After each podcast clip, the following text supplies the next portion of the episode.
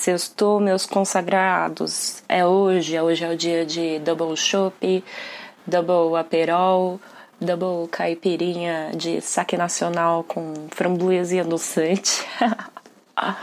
e a famigerada dupla de gin tônica também, comprei uma, leve a outra pela metade, sei lá. Tô em São Paulo, não é como, não sei como é na cidade de vocês, mas aqui tem o famoso happy hour. E o happy hour é aquela instituição que faz com que você tenha alguma promoção de bebida nos bares, restaurantes, etc. Não sei de onde vocês são, mas aqui a gente vai falar pensando na realidade de São Paulo. E em São Paulo existe o fenômeno da gin tônica. Né? O hype da gin tônica é real e ele existe. Como se o gin e a tônica tivessem se casado e tido uma grande prole muito diversas. A gente vê por aí gin tônica de salada de fruta, de água suja de pia, de salada de alface com pepino, tomate. É, realmente é um, um fenômeno. Né? Não sei o que aconteceu, onde as pessoas estão com a cabeça, mas quando a gente sai por aí nos bares, nos botecos, nos restaurantes, o brasileiro não tem limites. Como talvez eu tenha dado a entender, a gente está falando de gin tônica aqui tendo um ideal de gin tônica, que é uma ideia bastante ortodoxa. A gin tônica é um drink autoexplicativo.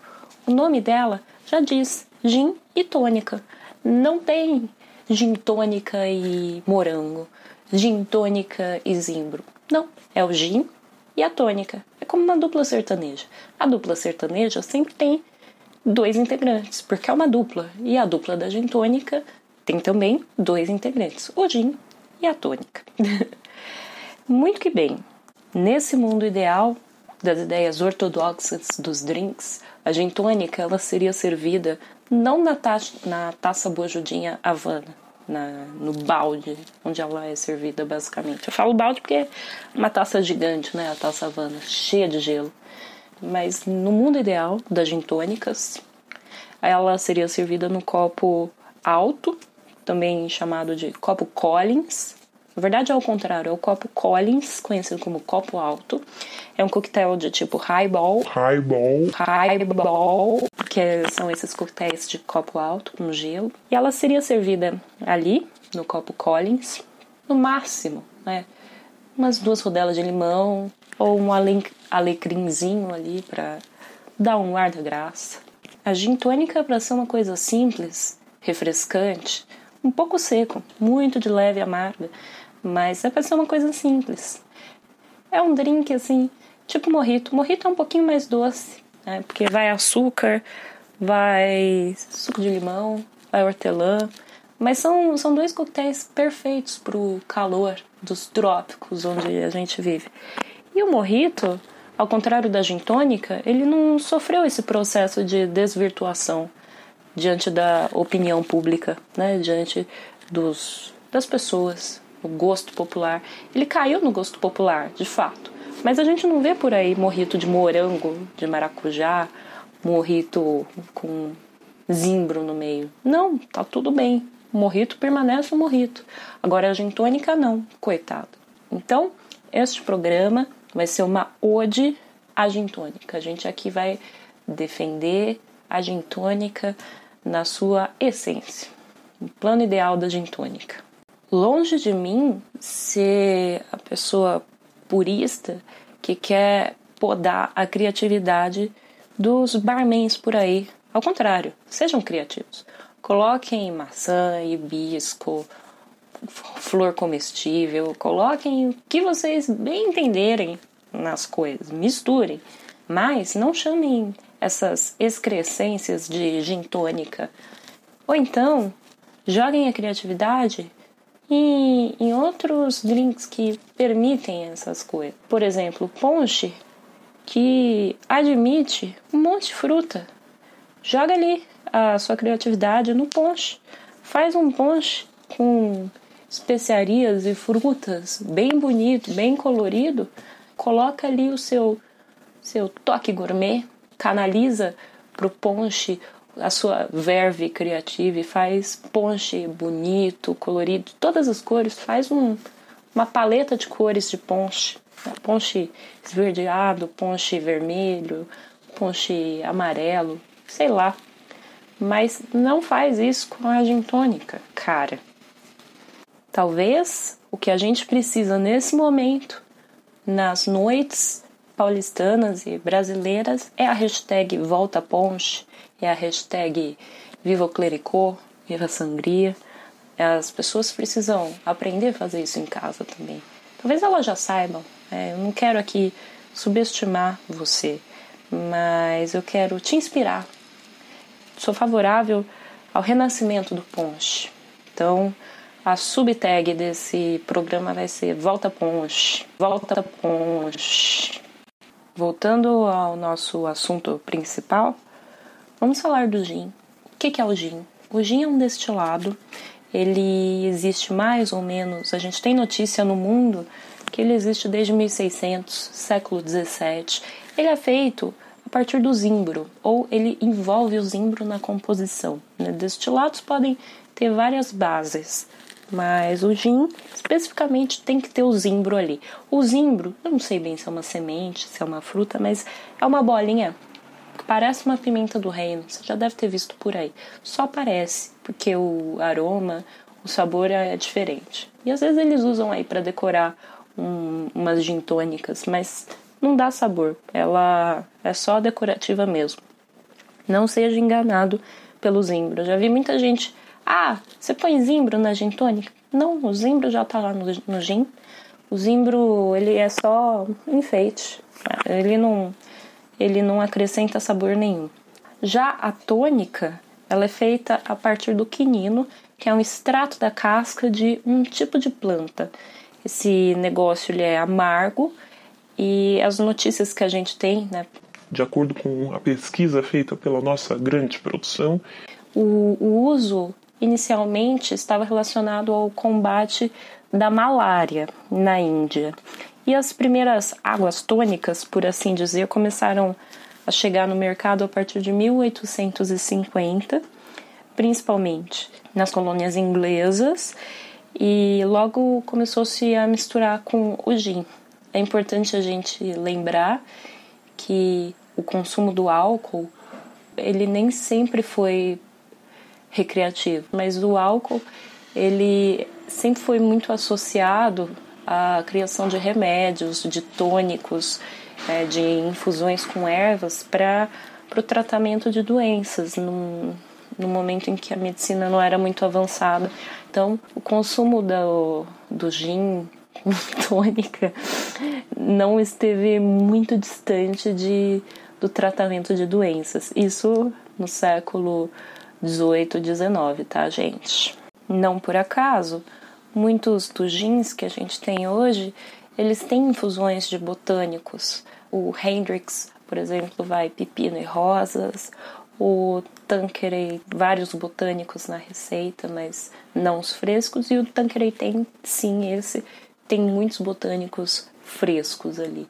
Isso atribui características próprias a cada destilado e cada destilaria tem a sua receita.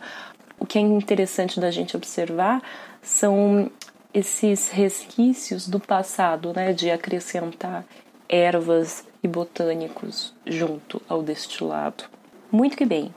Esse monte de água poluída que a galera serve por aí com o nome de gin tônica, na verdade, não é gin tônica. É outra coisa que não o drink.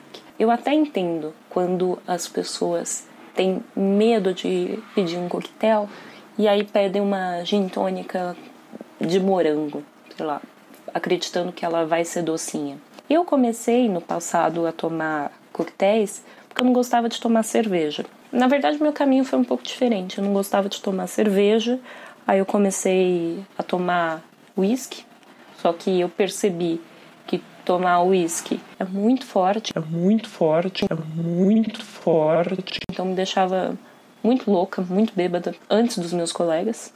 E aí eu tomava duas doses de uísque, jovenzinha, né, 20 anos, perdia a memória e, e ficava muito além da rapaziada que tava na cerveja.